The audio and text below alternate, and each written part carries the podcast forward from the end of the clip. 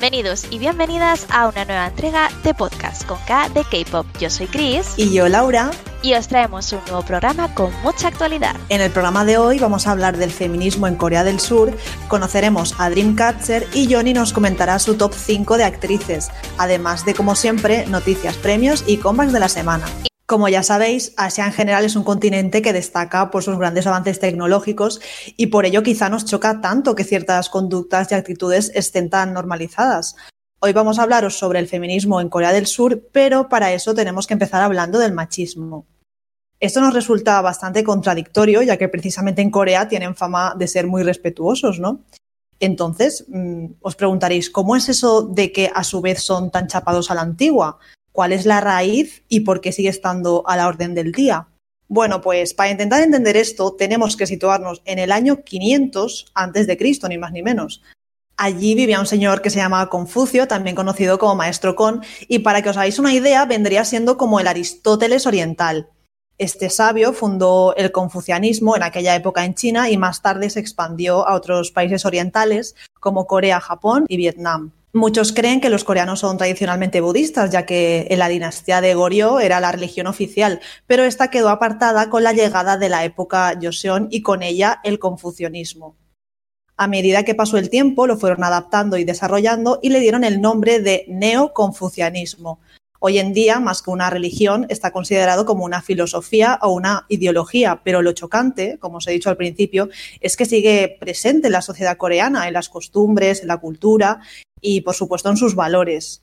El señor Kohn veía al país como una gran familia y para que todo estuviera organizado y todos actuaran correctamente tenían que empezar desde casa porque esos valores familiares eran al fin y al cabo los que determinarían los del resto del país. Lo que se planteaba era muy sencillo. Si no sabías respetar a tus padres, ¿cómo ibas a respetar al rey? Esto hace que la sociedad sea bastante jerárquica, poniendo al rey en la cabeza del país, al padre en la familia y, en caso de no estarlo, al hijo mayor. Así que deben ser respetados, pero también son los responsables de darles al resto todo lo que necesiten, así que tiene una carga de responsabilidad bastante fuerte. Este tipo de relación se proyecta en todas las relaciones de la sociedad. No hay individualidad, sino unidad y para garantizar esta unidad se establecieron una serie de reglas para que las personas actuaran acorde a la moral confuciana. Por ejemplo, si habéis visto que hay dramas de, de, esta época, sabréis que uno de los protocolos era que los matrimonios estaban arreglados y los padres y abuelos decidían quién se casaba con quién. Por supuesto, la pareja en cuestión ni se conocía. ¿Y qué papel tenían las mujeres en la era Joseon? Pues no difiere mucho del actual. En resumen, lo único que tenían que hacer era limitarse a las tareas del hogar y a criar a sus hijos. Su meta mm, era ser una madre dedicada y una esposa fiel con buenos modales. Y debido a esta fidelidad absoluta que debían guardar, si se quedaban viudas no podían volver a casarse. Esto es un poco irónico ya que el hombre podía tener más de una mujer. Y con respecto a esto, hasta el 2015 existía la ley de la infidelidad. Vamos, que podías ir a la cárcel por ser infiel. Una ley, por cierto, que hasta 1947 solo era aplicable para las mujeres. Además, tampoco podían recibir herencia y mucho menos ser jefe de familia. Por eso a día de hoy no está muy bien visto eso de ser madre soltera. Pero, por suerte, con las nuevas generaciones parece que poco a poco van dejando estas raíces anticuadas atrás. Pero, ¿cómo surgió el feminismo y cómo ha ido evolucionando en la sociedad coreana? El feminismo no surgió de la nada, es un movimiento que poco a poco fue creciendo y abriéndose paso y que, aunque a día de hoy se puede considerar como un gran antónimo del machismo, en verdad este movimiento tan solo busca la igualdad del hombre y la mujer, no la superioridad de esta por encima del hombre como algunas personas pueden creer.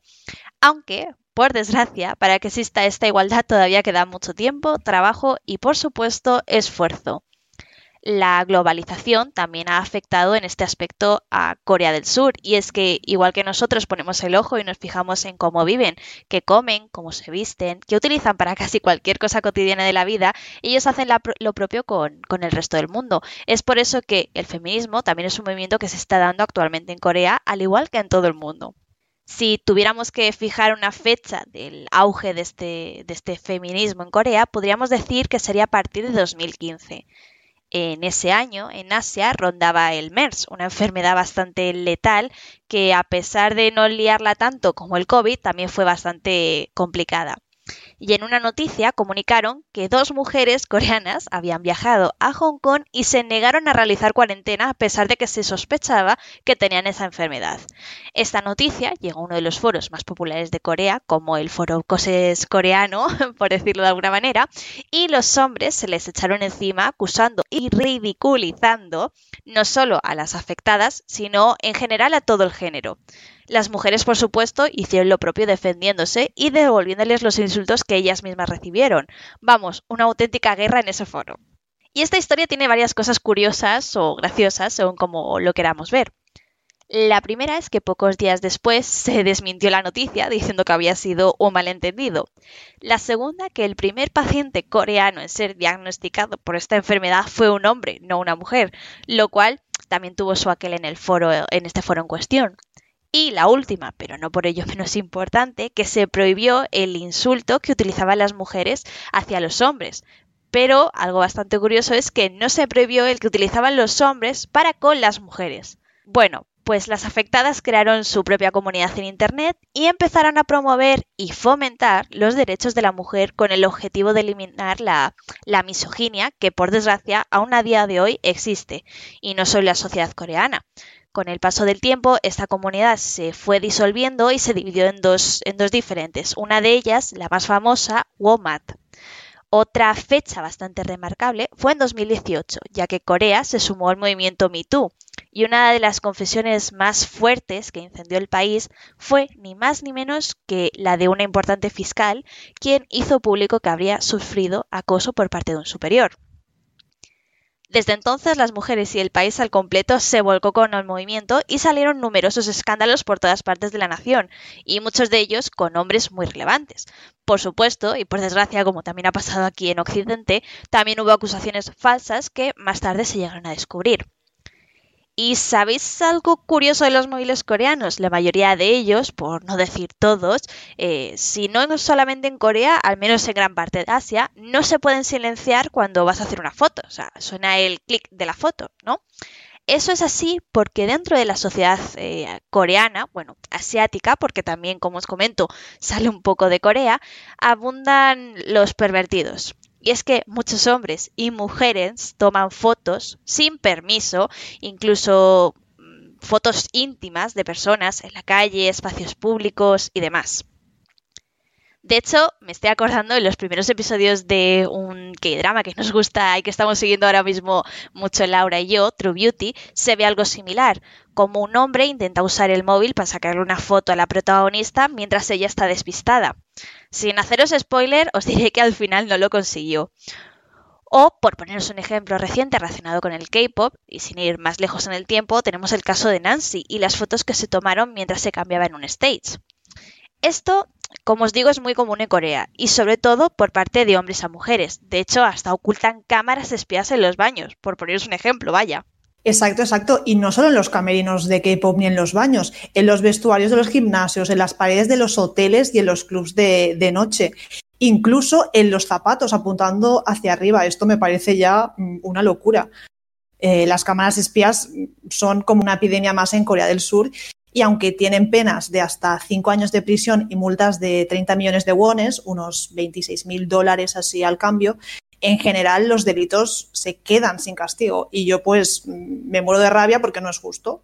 Total, totalmente, totalmente. Me parece una gran injusticia, pero, pero bueno, esto ha hecho al fin y al cabo que en Corea aumenten las marchas en, en, contra de esta atrocidad, porque la verdad no tiene otro nombre. Sin embargo, como hemos comentado antes, no siempre han sido los hombres quienes han cometido este tipo de crímenes y hace no mucho se descubrió a una mujer que subió la foto de un hombre en bueno, en cueros más o menos, ¿vale? Sin su consentimiento.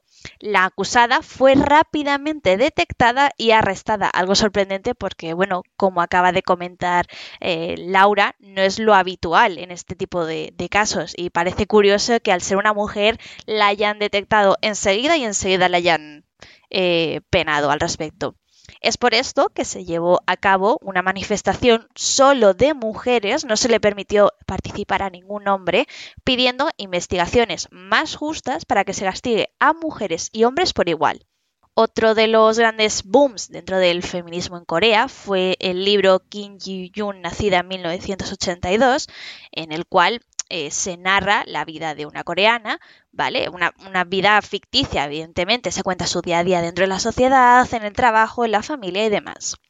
Algo curioso relacionado con este libro nos lleva de vuelta al K-pop y es que hay, idols que han mencionado haber leído, incluso recomendado este, este libro, como es el caso de Irene de Red Velvet o RM aka Ramón de BTS, y es que mientras a este último no se le dijo ni mu, los fans masculinos de Red Velvet no dudaron en quemar, sí, sí, quemar, literalmente, quemar el merchandising y fotos del artista. Vamos, una locura, ¿verdad? También levantó eh, miradas y acusaciones la funda de móvil de Naeum, miembro del grupo A-Pink o A-Pink, como lo pronunciéis, y es que tenía una frase que decía, las chicas pueden hacer cualquier cosa. En inglés, evidentemente, esta es la traducción, ¿vale? Algo que, bueno, a los seguidores masculinos les ofendió bastante. Madre mía, la gente está fatal de la cabeza. Por cierto, quiero mencionar también a, Joy de Red Velvet, que hubo controversia porque subió a su Instagram fotos con una camiseta que decía todos deberíamos ser feministas. Y claro, con esto que cuentas de Irene, os podéis imaginar cómo reaccionaron estos fans, muy entre comillas, porque eso ni son fans ni son nada. Totalmente de acuerdo. Esa gente no debería considerarse fans. O si son fans, no sé muy bien eh, fanáticos de qué parte de grupos o, miembros del grupo son. Pero bueno, eh, si bien aún queda mucho camino por recorrer, creo que es importante concienciarnos e informarnos sobre lo que está pasando a nuestro alrededor. En el caso de Corea y de nuestro tan conocido llamado pop coreano, cabe destacar que muchas idols siguen cobrando menos que los del género masculino, por no mencionar el tema del vestuario. Y es que en un espacio como este no podíamos obviar un tema como es el del vestuario. Y yo, por supuesto, no me voy a evitar mencionar la polémica que hubo con uno de los comebacks de Momola. Bueno, varios comebacks de Momoland, pero en concreto el de Boom Boom, ¿vale? Y es que en esa época las chicas promocionaban con unos conjuntos que, bueno, faltaba tela por todas partes. Y mirad que a mí me gusta ir en, pantalones cortitos, con mis falditas y tal, pero me parecía ya bastante excesivo. De hecho, ya no solo eso, sino que se olvidaban en algunos casos de darle los shorts o pantalones de seguridad. Eh, estas prendas de seguridad, ¿vale? Se les dan a los idols cuando llevan a lo mejor ropa demasiado corta para evitar que se les pueda eh, ver la ropa interior o que pueda saltar cualquier escándalo referente a ellos y se les proteja en ese aspecto, ¿vale?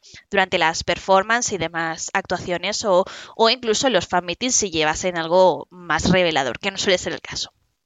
Además, cuando les ponen este tipo de vestuario a las chicas, es que se les nota la incomodidad en la cara, aunque lleven estos pantalones de seguridad debajo. Y con razón. Sí, sí, totalmente. O sea, a mí me parece a veces hasta exagerado. Pero bueno, por supuesto, ellas no han sido las únicas afectadas de haber sido sexualizadas. Otros de los grupos que han sonado mucho por este tema fue el de Stellar, un girl group que, mira, pobrecitas, les faltaba tela, les sobraba sexualidad por todas partes. Qué desastre de grupo. Parecía de todo menos un grupo de pop coreano. Tenían un concepto sexy que pero bueno, ¿qué era eso? Un concepto, porque las pobres iban vestidas de una manera que no hacía falta imaginación ni nada. Creo que se puede, se puede hacer un concepto de ese estilo, vestía con muchísima más ropa. Y hace poco algo así también para antes de terminar esto, leí un artículo que me pareció bastante curioso y en el que menciona el concepto del K-pop, el concepto girl crush, ¿vale? Como uno de los potenciadores del feminismo, no solo en Corea, sino bueno, a todas esas partes y lugares del mundo donde llega el K-pop. Y es que en verdad me parece muy interesante, ya que al final esos grupos que han comenzado o se han adaptado a este concepto, como ha sido Blackpink, ITZY, Red Velvet, Luna, G-Idol, han mostrado precisamente esa imagen, ¿no? Que somos mujeres fuertes, que no nos hace falta nadie, que, que nos saque las castañas del horno, ¿no? Pero bueno, vamos a finalizar la sección, aunque creo que podríamos pasarnos horas y horas hablando de este tema. Seguimos conociendo los grupos más relevantes del mundo del K-pop y queremos hacerlo de la mano de sus seguidores más fieles. En esta sección, como ya pudisteis escuchar en anteriores programas, traemos a fans de grupos o solistas del mundo del pop coreano y os contaremos de una forma diferente quiénes son, su evolución y lo más destacado de cada uno. Y en esta ocasión toca hablar de un girl group muy especial como son las chicas de Dreamcatcher. Si hay algo que caracteriza a este grupo es sin lugar a dudas su concepto tan único y para ello contamos con una invitada muy especial. Bienvenida Isa. Hola. Bueno, Muchas Isa, gracias por tenerme aquí. Nada, muchas gracias a ti por participar. Eh, estas últimas semanas hemos estado hablando bastante de Dreamcatcher, ya que, bueno, mañana mismo sale su, su nuevo comeback, pero ¿quiénes son realmente Dreamcatcher en, en realidad? Cuéntanos. Pues eh, Dreamcatcher es un grupo que surgió en 2017, en enero de 2017, de hecho salieron un 13 de enero que resultó ser viernes, eh, con lo cual como un día de mala suerte o algo así, eligieron bastante bien el, día del debut. Y es un grupo que sale de, una compañía que ya tenían a cinco de los miembros de Dreamcatcher en un grupo con un concepto totalmente diferente al de Dreamcatcher y la decidieron redebutar con este concepto de, de pesadillas y de, y de rock. Eso te iba a decir, porque antes el grupo se, era, o sea, yo estuve buscando un poco y era llamado como Minx o algo así, ¿no? Es de este grupo anterior que hablabas, ¿no? Sí, era Minx y tenía a cinco de las siete integrantes y sacaron dos, eh, dos singles, o bueno, creo que uno de ellos fue un mini álbum. Y, y después de eso, pues no pasaron un buen momento, las quitaron un poco de, de en medio y después hicieron todo el cambio de concepto y todo, añadieron dos integrantes y Dreamcatcher. Y actualmente, ¿quién, quién compone, quiénes son las componentes, las, las integrantes de este grupo? Pues son, como digo, siete. Eh, están Jiu o Minji, la líder. Em, después también está Sua o Bora, que es la bailarina principal, también a veces rapea, pero sobre todo pues canta.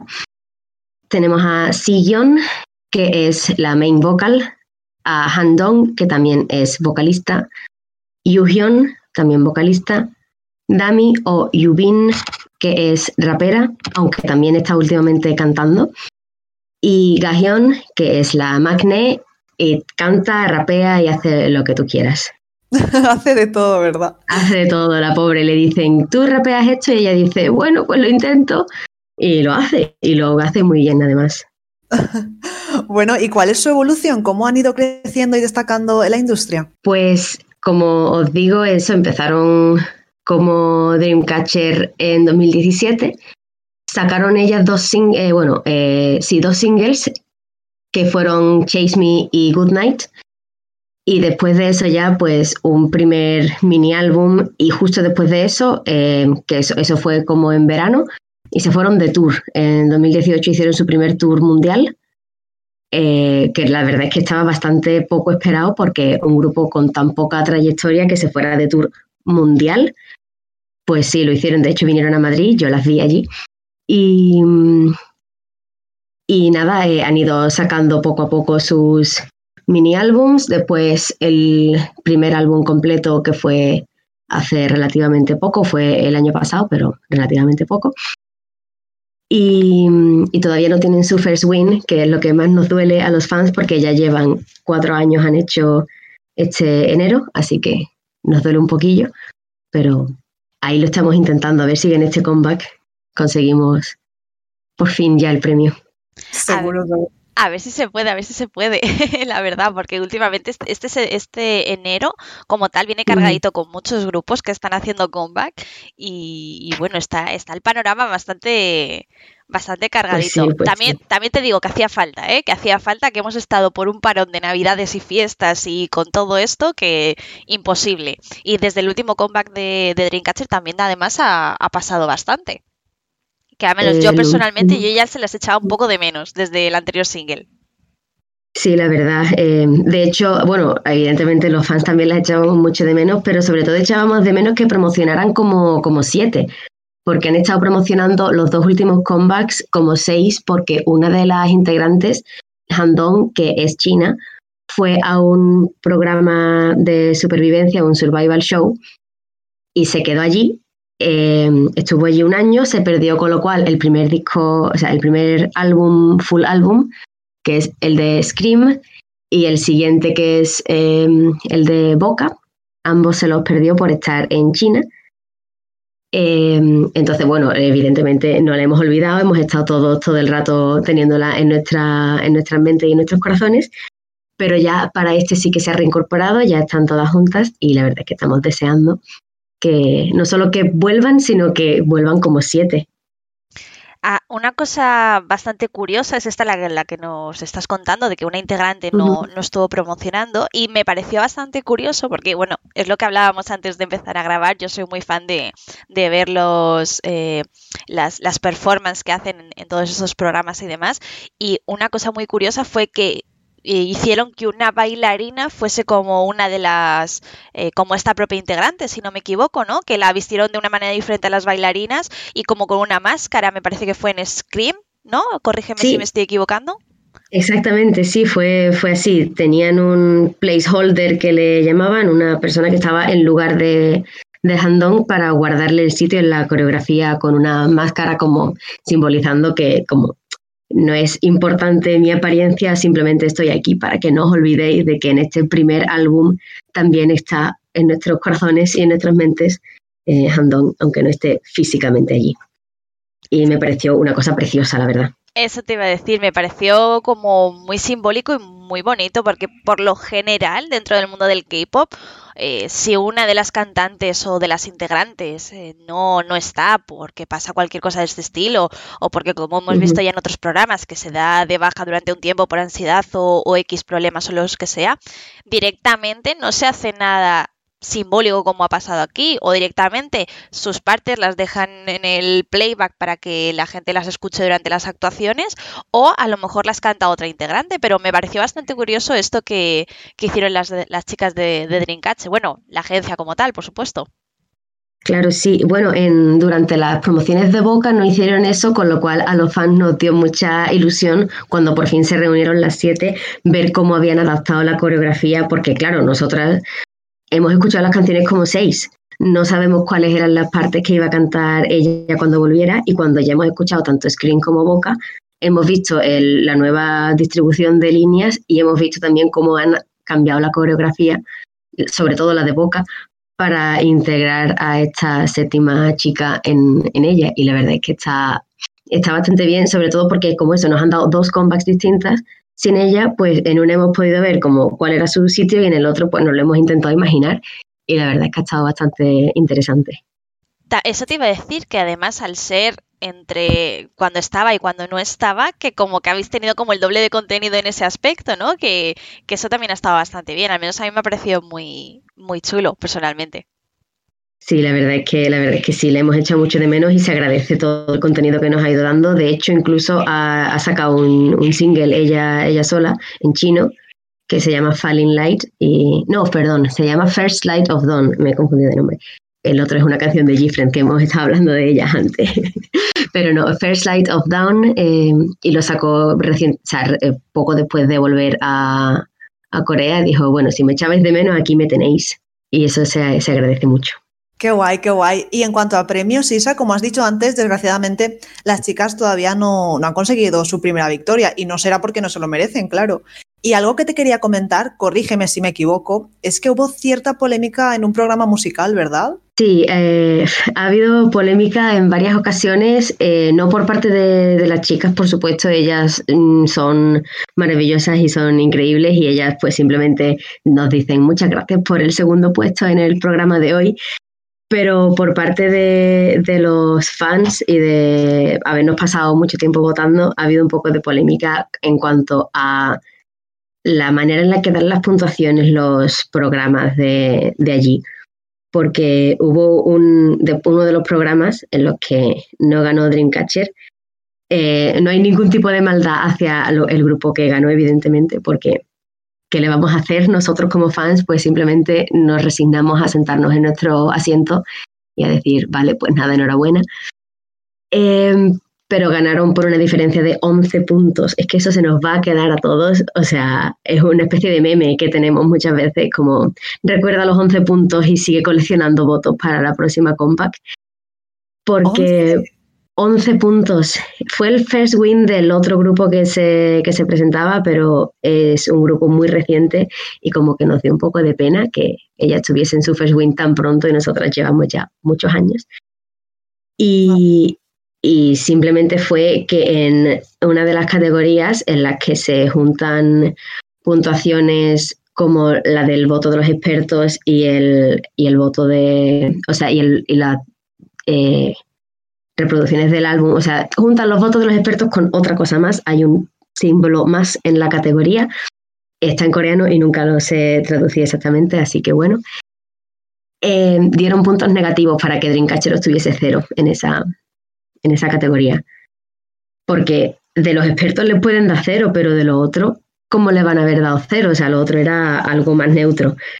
Entonces fue como, una fan o un fan de, China descubrió ese, ese ardid que hubo, esa treta, lo puso por alguna página de, de Weibo o algo así, se hizo viral por allí, nos lo pasaron a Twitter y dijimos, vaya, qué bien, no importa cuánto nos esforcemos, Simplemente le van a dar puntos negativos en una categoría que no admite puntos negativos. Qué fuerte, pero ¿qué sentido tiene eso si no admite puntos negativos? ¿Qué pasó? Pues simplemente dijeron, no queremos que gane un grupo que tiene un concepto de rock. Es que eso, es lo que más, más fuerte me parece, porque lo que lo bonito que tiene precisamente Dreamcatcher es ese concepto más, eh, bueno, único, como hemos dicho en la propia intro de la sección, que no, si algo las diferencias son esos ritmos, son esos comebacks como como más oscuros, por decirlo de alguna manera. Corrígeme si me equivoco, Isa. Y, y no sé. Sí, sí, en el concepto, de hecho, de, pesadillas. Cada uno de los miembros tenía asignado en el debut un, tipo de pesadilla distinto, tipo que te encierran en un espacio estrecho o que te observan cuando duermes, cosas así. O sea, cada una tiene una asignada y, ellas en los, en los primeros eh, stages que hacían no, no, sonreían, les decían los de la empresa que, que no sonriesen durante la grabación porque estaban representando pues algo muy, muy dark, muy oscuro y ellas iban pues súper serias y súper eh, damos mucho miedo, somos muy rockeras y, y luego ya sí, a medida que han ido evolucionando y tal, sí que ya pueden sonreír un poco y se lo pasan muy bien. Pero eso, su concepto de siempre ha sido más así, más fuerte y eso. Y, y, precisamente eso es lo que nos llama la atención, pero también es lo que no les llama la atención al público general, suponemos, de allí de, de Corea, y por eso también si os fijáis, han dado un pequeño cambio desde el principio hasta ahora. Eh, Scream y, Boca tienen unos ritmos mucho más, mm, no mainstream, pero sí que se juntan bastante con, lo que se está dando ahora de, de esos ritmos así más fuertes, más de EDM y de cosas así de un poco... Sí, como... justo, eso te iba a decir, justo. Eh, y te iba a decir, siguiendo un poco esto que dices del, del concepto dar, del concepto oscuro, ¿ha habido, ¿ha habido algo así, como tú has dicho, que lo que querían siempre era como expresar ese aire, ese concepto de pesadilla y demás? ¿Hay, algo así de ese estilo que hayas dicho, uff, me están dando un poco de mal rollo en este vídeo o en este clip o en este tal? Por, como curiosidad, ¿eh? Pregunto desde el más puro desconocimiento, ¿eh? Eh, a ver, realmente no llega a dar, a dar mucho mucho miedo, o sea, ninguno de sus videoclips em, sí que son oscuros y eso, y, en, el, en, los dos primeros singles sí que tienen una storyline que es maravillosa, o sea, si los ves es relativamente fácil de seguir, si también con un poquito de ayuda por los comentarios de YouTube eh, te puedes enterar bastante bien de, de lo que les está sucediendo. Pero hicieron recientemente un vídeo de promoción de Boca, bueno, recientemente me refiero a cuando estaban promocionando con Boca todavía, que hicieron una versión de zombie. Y ese vídeo sí que me dio mal rollo, porque eh, hay un punto en el que corta, el, o sea, eh, eh, están haciendo la coreografía, y hay un momento en el que se convierten completamente en zombies con el maquillaje y todo, y, van vestidas de época, vestidos coreanos de época. Y, y es tremendo. Y, entre las luces y el maquillaje que llevan, da muchísimo miedo. por Halloween. A mí me gustó muchísimo, ¿eh? porque me acuerdo que hicimos, Laura, eh, ¿te acuerdas? Un especial en Twitter con todos los clips eh, y, bueno, y dance practice y demás eh, de Halloween. Y a mí me gustó mucho. Sí que es verdad que, era un concepto bastante, bastante escalofriante. Sí, sí, sí pero, pero está muy bien y es muy de ellas y, tú después las ves en el behind the scenes que subieron y están haciendo la tonta, eh, dándose eh, con, la, con las mangas del vestido y riéndose un montón y tú dices, es que están locas simplemente. La dualidad, ¿no? De tener el concepto tan dark y luego mm, por detrás. Realmente, sí. Sí, se, les nota muchísimo cuando está fuera del escenario que van súper risueñas, súper contentas diciendo, no, acabo de bajar del escenario, ya por fin puedo sonreír. Y es como, vaya. Pero también eso, es lo que mola de, de, los grupos en general del K-pop, esa, ya no solamente de Dreamcatcher, que tienen una dualidad tan grande, ¿vale? Que, me parece de admirar, la verdad, porque me, me, costaría. Yo es que encima soy una persona que ahora mismo estoy hablando y estoy, estoy sonriendo, o sea, con eso os digo todo, ¿no? Entonces a mí me costaría mucho el decir, no, estoy seria, estoy seria, bueno, es que encima se me cambia el tono de voz, tío, qué mal rollo. pero, claro, pero que por lo general, que más con estas chicas, por, por la dualidad que tienen de, pues bueno, de el el concepto a la realidad, pero que es algo que se ve mucho en el mundo del K-pop y me parece de admirar, vaya, más sobre todo, eh, como acabo de decir, con ellas. Sí, eh, es maravilloso que, puedan explorar eso, ese tipo de conceptos porque además como que se, no, es, no es su personalidad 100%, pero sí que pueden reflejar su personalidad de una manera diferente con, este tipo de conceptos y se pueden expresar de, maneras diferentes y eso está bastante bien. Y bueno, Isa, que hace poco estuvisteis de celebración porque fue el cuarto aniversario. Cuéntanos un poquillo cómo lo vivisteis desde el fandom y bueno, y aprovecha para darnos un poco a conocer eh, a los que no somos a lo mejor eh, tan cercanos a Dreamcatcher el, el fandom. Sí, hace nada fue, fue el aniversario, eh, cuatro años ya, y durante la, celebración, pues nos anunciaron el, el Lightstick, que llevábamos esos cuatro años sin, sin Lightstick. En el año anterior sí que nos dijeron el nombre del, fandom, pero este año pues nos ha tocado eh, el Lightstick con la capa, porque tenemos Lightstick con capa, que eh, creo que mide un metro y algo el, el Lightstick, eso te iba a decir, porque creo que es uno, si no es el más eh, grande, es el uno de los más grandes, ¿verdad?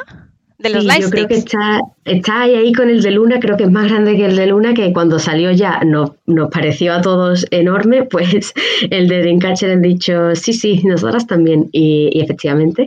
Eh, además es gracioso porque el de Luna es como blanco y el nuestro es como negro, entonces como la, la, noche y el día somos, está gracioso, y, y tiene, viene con capa. Eh, que es maravilloso porque los conciertos cuando se puedan hacer van a aparecer, yo que sé, el que Va a parecer esto una quelarre, como contábamos, me acuerdo el otro día cuando lo vimos. Sí, va, va a parecer, yo qué sé, una convención ahí de... Pero vamos, ellas han tenido capas también durante sus actuaciones, ellas han llegado a los Music Bank y cosas con, con capas puestas. Y la verdad es que queda bastante, bastante bonito. Visualmente mola bastante. Y, nada, también eso, el, el año anterior nos dijeron el nombre del fandom, que es Insomnia, o sea, en sueños, pero en latín que es como el momento en el que nos encontramos todos juntos, que es como en los sueños, em, que es significativo. Y también teníamos hasta, hasta entonces, sin, sin lightstick y sin nombre de, de, fandom, lo que teníamos eran canciones fan, que fueron sacando, primero sacaron Full Moon, eh, que es una canción que habla pues eso de, de volvernos a encontrar y de vernos de nuevo y tal, a los fans. Y también tenemos Over the Sky, que es una canción en, la que incluyen lengua de signos en la coreografía al final. Me parece muy bonito eso de, que incluyan la lengua de signos. O sea, lo hablamos también en su momento cuando, cuando lo estuviste comentando en la, en la previa, pero me parece muy interesante y, y a la par una pena porque ojalá la lengua de signos fuera internacional e incluso la gente que no, eh, que no es coreana la pudiese también entender. Pero igualmente me parece un gesto muy bonito también a, aquellos eh, seguidores del K-pop que no pueden seguirlo de esa, de esa manera, vaya. Sí, la verdad es que está muy bien porque eso es una, es una frase de la coreografía en la que dice prometo que nos volveremos a encontrar y hacen y lo incorporan bastante orgánicamente a la coreografía y queda, queda muy bien. Pero, y si fuera internacional en la lengua de signos ya, eso sería ya maravilloso, pero como no, pues bueno. Pero queda bonito, queda bonito igualmente. Ay, pues siempre me ha encantado el nombre de vuestro fandom y bueno, ahora que es el significado, más aún. Lo del lenguaje de signos me parece súper bonito y bueno, ya era hora por fin de que tuvieras el lightstick y lo de la capa me parece una fantasía. Dilo, es maravilloso. Y bueno, para ir cerrando la sección, entrando ya en lo personal, ¿cómo y cómo y cuándo las conociste? Pues yo las conocí en 2017 cuando sacaron Good Night y la estaban promocionando precisamente en After School Club, que es un programa que hacía, que presentaba Jay de Day Six. Y a mí me estaba interesando por ese entonces Day Six bastante y vi que estaba, que estaba promocionando ese, o sea, que estaba haciendo ese programa, que salía además ese día con Jan Kay y dije, voy a ver a estos dos haciendo de MC de un programa. Y las personas que estaban en ese programa eran Dreamcatcher y me llamaron muchísimo la atención, vi la coreografía y me pareció fascinante y dije, pues nada, aquí me quedo. Aquí me quedo en el pozo, ya no me sacan. Exactamente, además fue bastante principio de, su trayectoria, con lo cual me quedé bastante contenta. Digo, mira, pues vamos a ir viendo cómo evolucionan. Eso es maravilloso, que el poder cogerlas al principio, cuando están creciendo y poder ir ver cómo evolucionan, es, yo creo que, que de lo mejor, la verdad. Y, bueno, antes ya de cerrar por último ya este, este maravilloso episodio contigo, Isa, y con Dreamcatcher, eh, quiero que nos recomiendes. Llega el final y llega el momento de recomendar. Queremos aquí tomar nota y decir con qué nos quedamos, ¿vale? Y queremos que nos recomiendes primero tu álbum favorito, ¿vale? Y mm, una única canción. Si te tuvieras que quedar con solamente una canción de Dreamcatcher, ¿cuál sería?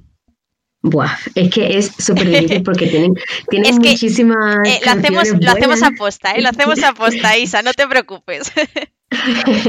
es que, o sea, ellas son conocidas, como sabéis, por el concepto este y por el estilo de, rock, pero tienen canciones tipo balada, tienen canciones más de traperas, incluso tienen de todo, tienen de todo y hacerme elegir solamente una es tortura.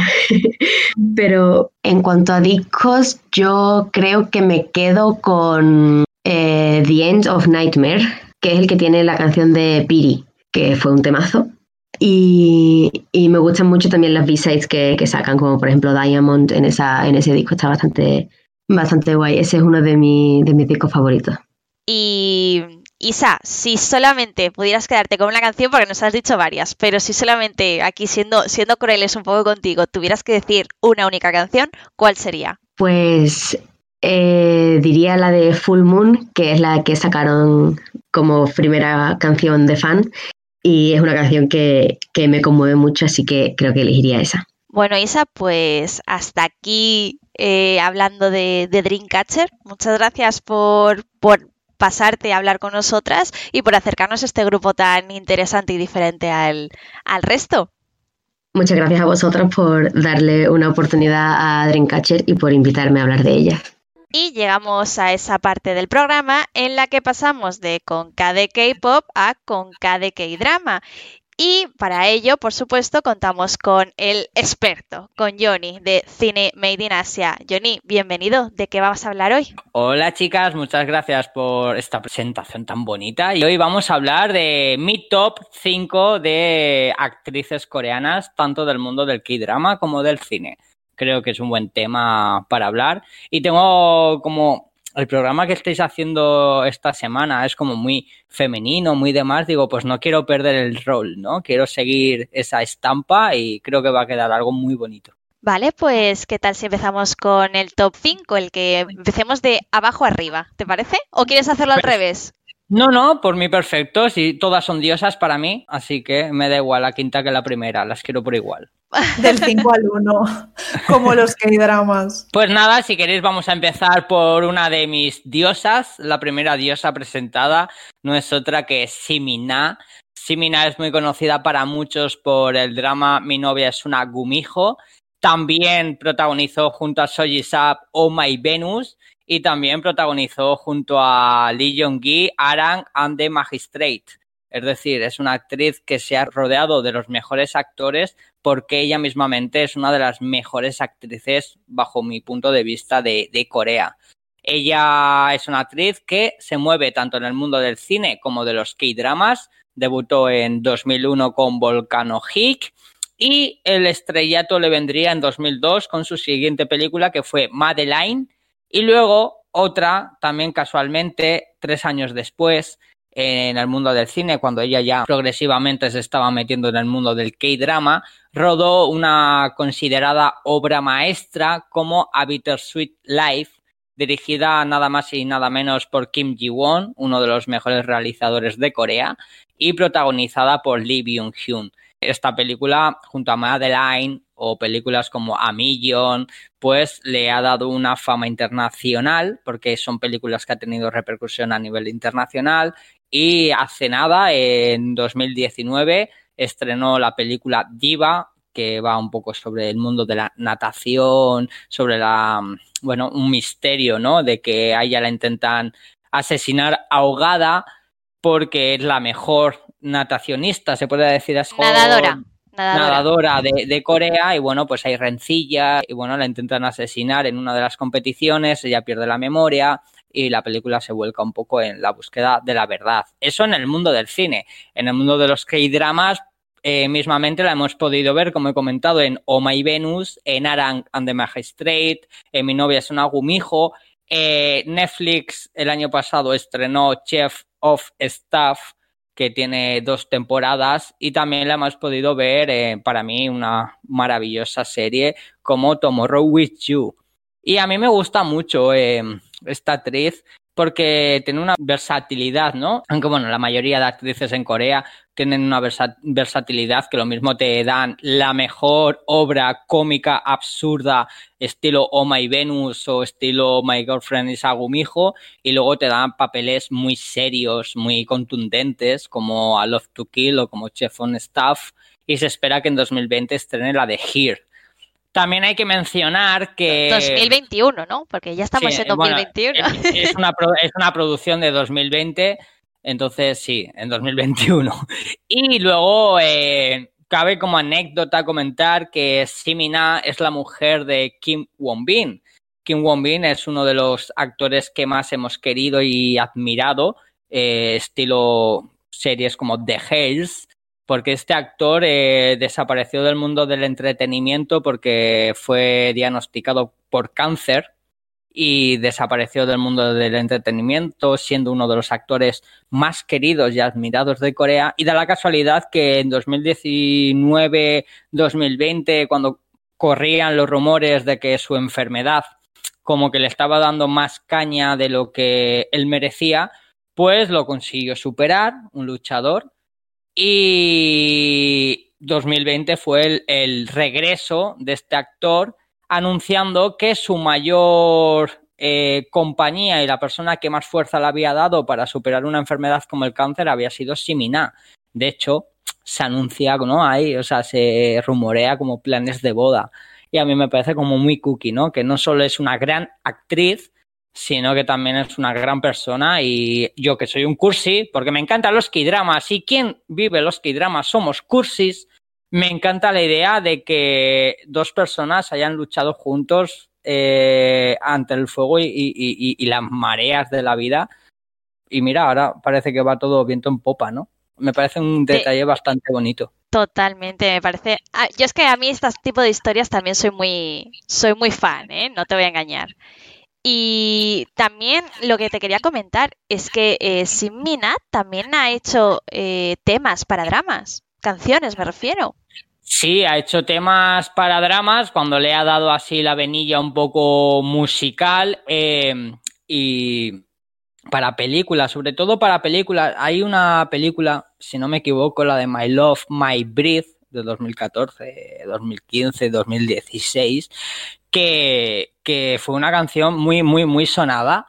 Y luego además también ella ha aparecido en muchos vídeos musicales. Eh, por ejemplo, yo recuerdo uno de Son Ya, si no me equivoco, ese dúo son ya, que a mí me suena ese, eh, porque ese mismo grupo, dúo, eh, hizo un videoclip con Soji Sap, que para mí es uno de los dioses coreanos, con quien justamente Simina rodó la de Oh My Venus. Entonces, eh, esta chica, la verdad es que es que da para todo, da, o sea, es una auténtica maravilla.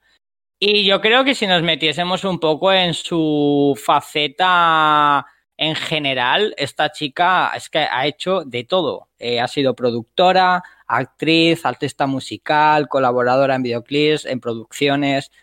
La verdad es que es una mujer que, que dices, la leche, ¿no? O sea, parece que solo la conocemos como actriz, pero realmente esta chica hace muchas cosas y es como menuda admiración, ¿no?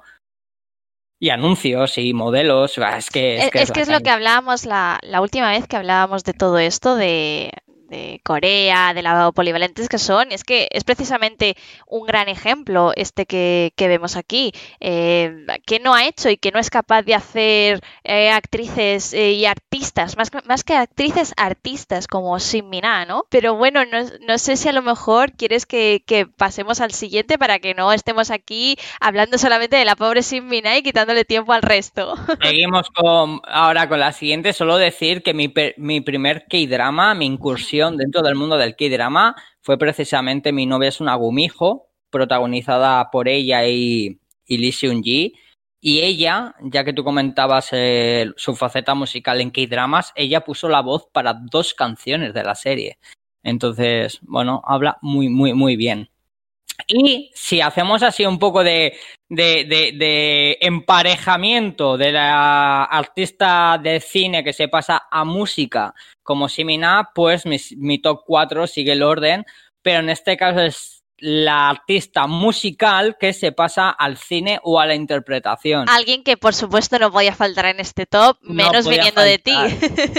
Claro, claro. Y, y, es nada más y nada menos que mi querida, amada, añorada y futura mujer. Si ella me deja, porque todavía no me conoce, entonces es normal que todavía... Pero me estoy refiriendo obviamente a Ayu. Ayu, sabéis que a mí es una actriz que me encanta y me apasiona. Eh, es más conocida por haber sido artista musical en sus inicios. Debutó en el mundo de la interpretación con el K-drama eh, Dream Hike. De hecho, recientemente vamos a tenerla otra vez de nuevo como artista porque tiene un, un comeback nuevo ya programado para, para este año, vaya. Sí, sí, el 27 de enero lo tengo apuntado en el calendario, porque es que vosotros no lo sabéis. Este tema está dedicado a mí. Iu, ¿por qué está aquí? Es fácil porque creo que es de las pocas actrices que ha mostrado, eh, ha mostrado esa versatilidad de ir de menos a más.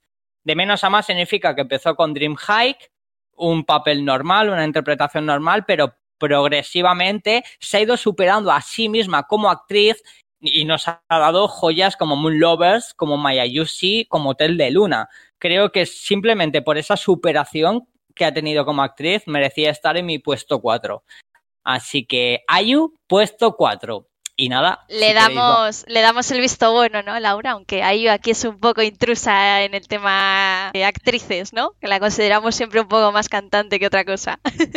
Sí, se lo damos porque de hecho yo la conocí precisamente en su faceta de actriz en Moon Lovers y luego ya vi que era cantante y bueno, me encanta. A día de hoy es una de mis solistas favoritas y tiene una voz preciosa y, y todo lo que ha hecho me encanta, sobre todo la de My Mister, me fascinó ese, ese drama y el papelón que hace. Totalmente, totalmente de acuerdo. Lo que comentaba, que ha ido de menos a más, tiene una progresión alucinante. Y bueno, mi top 3, igual seguimos esa, esa estela de la progresión. La progresión que ha tenido mi top 3 como actriz es eh, impresionante, pero esta es una actriz ya muy consolidada dentro del mundo del cine como de los K-dramas. Y estoy hablando de la gran diosa Gong Hyun-jin. Gong Hyun-jin, actualmente muy, muy conocida por haber sido la intérprete de uno de los K-dramas de 2019, que fue When the Carmelia Bloms, junto a Kam Haneul.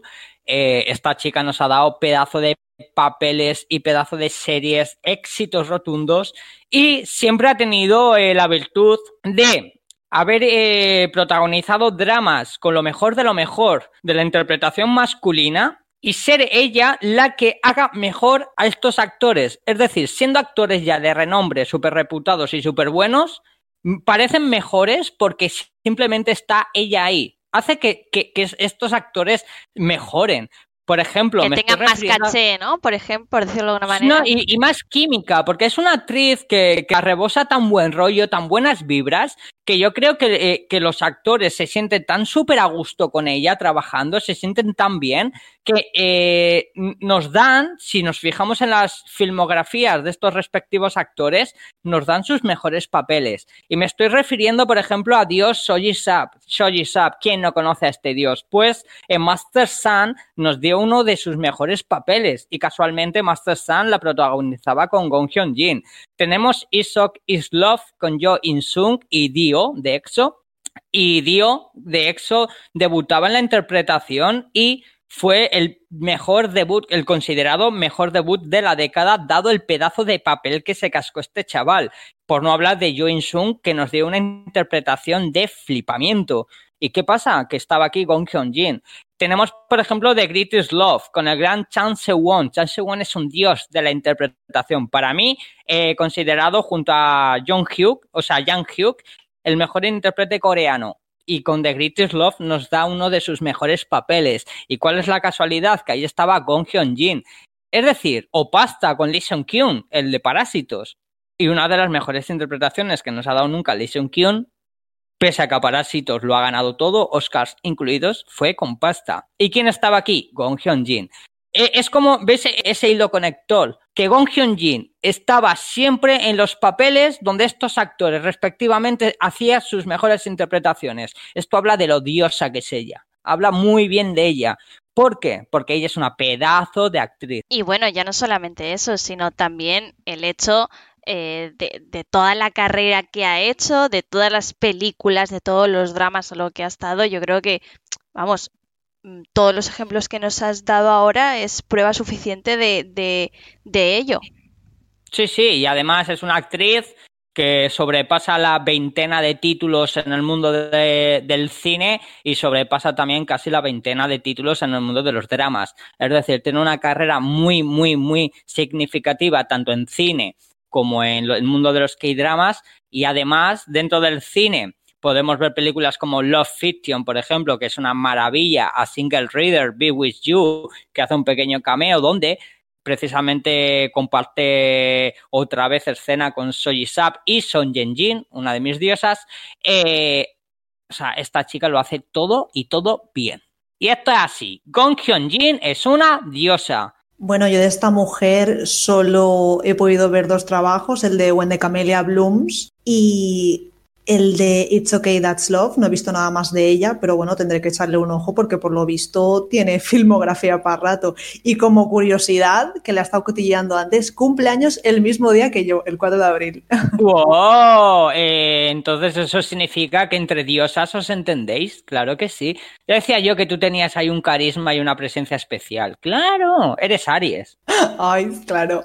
Oh, yo soy Piscis. Uh.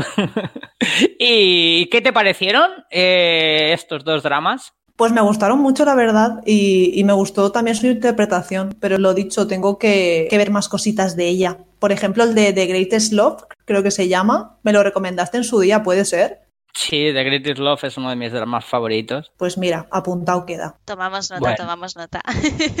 Es que en el fondo se hace querer. Yo todavía la odio un poquito por lo que dijo la semana pasada de estar bien no estar bien, quinto lugar de su top.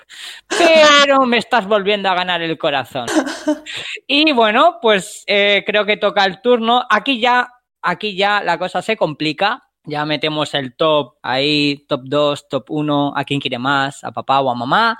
Pero dándole muchas vueltas y pensando mucho, mi top 2 va dirigido para Jun Ji Hyun, aka My Sassy Girl. Eh, Jun Ji Hyun es una diosa. Jun Ji Hyun es la cara visible de la nueva ola coreana. Tenemos que recordar o mencionar que My Sassy Girl se convirtió en todo un icono dentro de la cinematografía coreana. Se convirtió en una de las películas más taquilleras. De hecho, la primera película coreana taquillera a nivel internacional. Es la joya de la corona y Jung Ji-hyun, por lo tanto, es la cara visible de esa joya de la corona. Eh, dentro del cine tiene grandes obras, por ejemplo, anteriormente a Mesa Sigel había rodado Il Mare, que es una especie de remake de la película La Casa del Lago de Sandra Bullock y Keanu Reeves. Nos dio también películas tan empalagosas y bonitas como Daisy, como A Man Won't Was Superman. Eh, lo hemos visto en The Tievers, que ha tenido tirón internacional, porque se, por ejemplo, aquí en España eh, se presentó como el gran golpe. Assassination. Es decir, es una actriz que dentro del cine ha tenido una, una gran carrera. Pero es que dentro de los K-dramas también, porque dentro de los K-dramas, cuando realmente solo ha protagonizado seis o siete, estamos hablando de que de esos seis o siete son joyas, son éxitos. Y me refiero, por ejemplo, a My Love from Stars. ¿Quién no ha visto My Love from Stars? De, con Kim Song-hyun, que ahí es cuando empezamos a apodar a Kim Song-hyun como el alien. Eh, que si no habéis visto ese drama, estáis tardando muchísimo porque es un considerado uno de los mejores dramas jamás realizados en la historia del mundo de Dramaland. También la hemos visto en Legend of the Blue Sea junto a Limino, esa serie que se rodó en España a caballo con Barcelona y Galicia. Pero es que hace nada, eh, apenas el año pasado, uno de los grandes éxitos de Netflix, la de Kingdom, la serie de zombies a la coreana en era Joseon, ella apareció al final, al final, al final de la serie de Kingdom 2 la segunda temporada y pegó un bombazo su personaje, tanto que han hecho o van a hacer una especie de spin-off de Kingdom solo y exclusivamente dedicado a Jung Ji-hyun que se llama Kingdom Asin.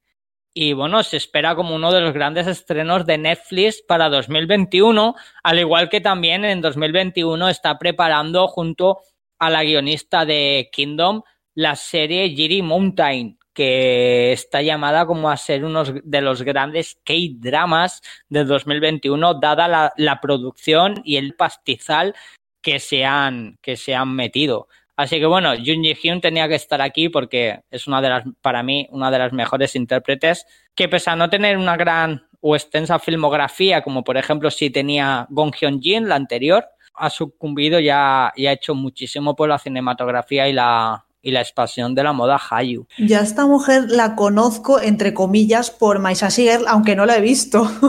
Así que no he visto, no he visto nada de ella. Espera, que me hago... Ay, perdona, ¿qué has dicho? Llamen a una ambulancia, por favor, me está dando un ataque cardíaco. Creo, que Laura va a terminar con, con lo que queda de Johnny. Esta cada semana me da una sorpresa nueva. Eh, ¿Estás bien o estás bien? Quinto puesto en tu top. Ahora me vienes con, que no has visto My Sassy Girl. O sea, ¿qué será lo siguiente? El miedo me das. Bueno, y luego el problema que tienes tú con Limino haciendo el Limino, algún día te va a dar un ataque. Eso, eh, eh, eso, ¿eh? Eso. Es verdad. Estoy recibiendo muchas críticas por lo de Limino. Perdona, Limino, lo siento. Aquí hay que decir que queremos y adoramos a Limino, ¿eh? yo quiero y adoro a Limino y Limino, perdóname si te ofendieron mis palabras, pero no es culpa mía que tú siempre hagas el mismo papel. No es culpa mía. Mírate al espejo y recapacita.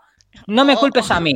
O quiérete como te queremos nosotras. Pero bueno, siguiendo con, ahora, el, Ahora ya, ya está, ya está. Aquí sí me ha costado elegir, pero creo, creo que, que si hay una actriz que a mí, a mí especialmente me toca el cocoro, y no solo a mí, también se lo ha tocado a Hyun Bin. Esa es Son Ye-jin, Son Ye-jin, o sea, más conocida como la roba corazones o la chica que ha conquistado el corazón al soltero de oro Hyun Bin y por haber hecho la serie de Crash Landing on You, que de hecho ha sido ahí cuando se han enamorado, ¿no? Aunque hay que comentar que So Ye-jin y Hyun Bin ya habían protagonizado anteriormente algún que otro trabajo. Por ejemplo, los pudimos ver juntos en la película La negociadora, que la estrenó Netflix, y también la pudimos ver en, en un pequeño papel en el mítico clásico K-drama Secret Garden. Entonces, bueno, como que ya parecía que estos dos muchachos tenían ahí mucha guasa entre ellos, ¿no? tanto trabajar juntos, el roce, ya sabes había, el dicho. Había química ahí. Sí, bueno, yo lo suelo llamar que el roce hace el, el roce hace el cariño y cuanto más cariño, más tendiño. Es lo que yo suelo pensar, pero está bien, está bien. Me gusta esa frase, ¿eh? yo me la voy a apuntar, ¿eh? y bueno, pues eh, esta chica, a ver, no solo es Crash Landing on You. De hecho, podemos hablar de que Crash Landing on You es cierto que ha sido un drama muy popular y que dentro del mundo de Dramaland, nuestra Son Jin ha tenido algún que otro papel, pero ella no es actriz de, de Dramaland. Por ejemplo, se me ocurre que aparte de Crash Landing on You, recientemente, en 2018 más o menos, estrenó Something in the Rain. De, hecho, yo te quería comentar, yo la conocí con Crash Landing on You y estuve a punto de ver Something in the Rain, pero bueno, también hay que decir que yo venía de haber visto eh, One Spring Nine, que, comparten el, protagonista masculino, que es eh, Jung Hain, me parece. Ay, qué bonito es él. Sí, muy cool. Pero, pero acabé con un poco de mal gusto con One Spring Nine porque se me hizo un poco largo como tal la historia y demás, y al final cuando fui a coger esta la dejé ahí un poco que no llegué a verla. Yo me vi como 15 minutos del primer eh, capítulo y no, no, no fui capaz de retomarlo, lo tengo ahí pendiente. O sea, se te hizo bola, se te hizo bola. Eh, pero yo creo que eso a veces también pasa. Hay veces que pasa que. es normal. Y es normal, yo te entiendo, ¿eh? yo te entiendo. También hay que comentar, a ver, que, que esta chica en, en el mundo Dramaland ha rodado pocas series, porque realmente donde esta chica, Son Jin, ha pegado y pegó el gran bombazo fue en el mundo del cine. Estamos hablando que esta chica ha sido la cara de la imagen del amor de toda una generación. Por ejemplo, ¿quién no ha visto A Moment to Remember? El clásico de 2004, A Moment to Remember, que es una de las películas más tristes, dramáticas y de las que revientas con los Kleenex o con el papel de casa de la llorera que te pegas. O sea, es una película tan bonita, tan preciosa y a la vez, a la vez tan triste que eres masoca si la llegas a ver por segunda vez. Que de hecho yo soy masoca porque la he visto ya cuatro veces. Pero eh, a Moment to Remember se convirtió en un icono dentro del cine coreano, sobre todo de las eh, dramas románticos, pero esta mujer ha protagonizado todo tipo de papeles de por este estilo. Por ejemplo, me viene a la memoria de Classic.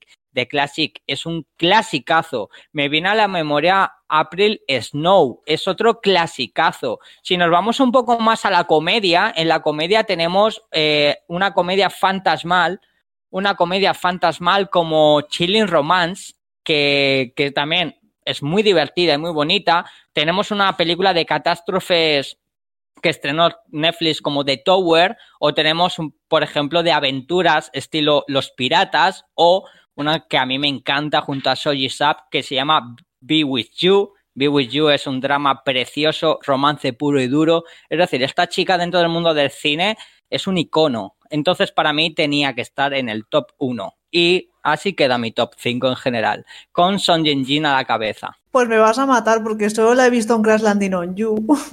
Bueno, pero por ahí se empieza, hombre. Eso te pues digo, todo es empezar, todo es empezar.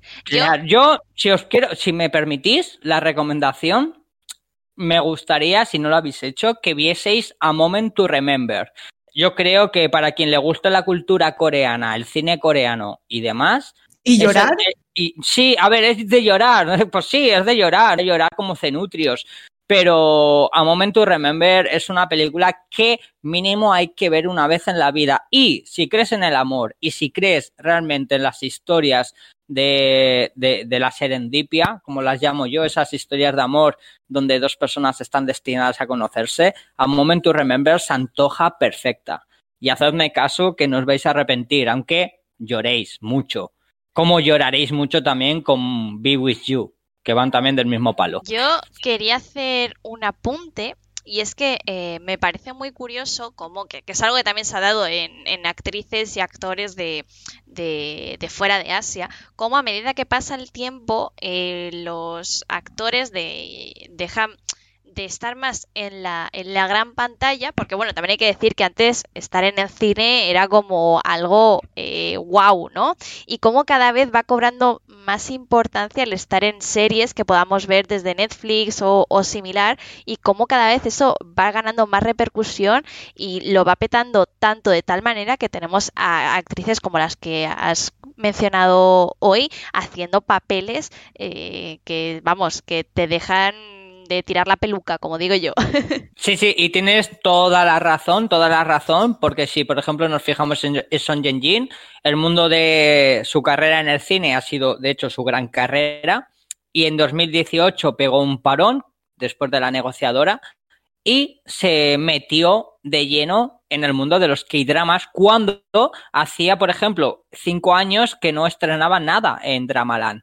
Y de repente apareció en Dramaland con Something in the Rain, volvió seguidamente con Crash Landing on You, así que lo que tú dices estoy totalmente de acuerdo la gente también se fija un poco más ya, ¿no? En meterse en ese mundo, ¿no? El de la serie. Y hasta aquí el programa de hoy. Esperamos que os haya gustado esta nueva entrega y que hayáis disfrutado conociendo un poco más de la cultura coreana, del K-pop y de los K-dramas. Hoy nos despedimos de todos vosotros hasta la semana que viene y si habéis llegado hasta aquí, como siempre, mil gracias por escucharnos y os recordamos que os leemos en los comentarios de iBox y en Twitter en nuestra cuenta arroba con cada K-pop. Ya sabéis que todo feedback es bienvenido para ayudarnos a mejorar y, por supuesto, si queréis que hablemos de temas en concreto, venir al programa como invitados a hablar de vuestro grupo o solista favorito o incluso que pongamos nuestras canciones preferidas, no dudéis en decírnoslo. Hasta el próximo programa. Adiós.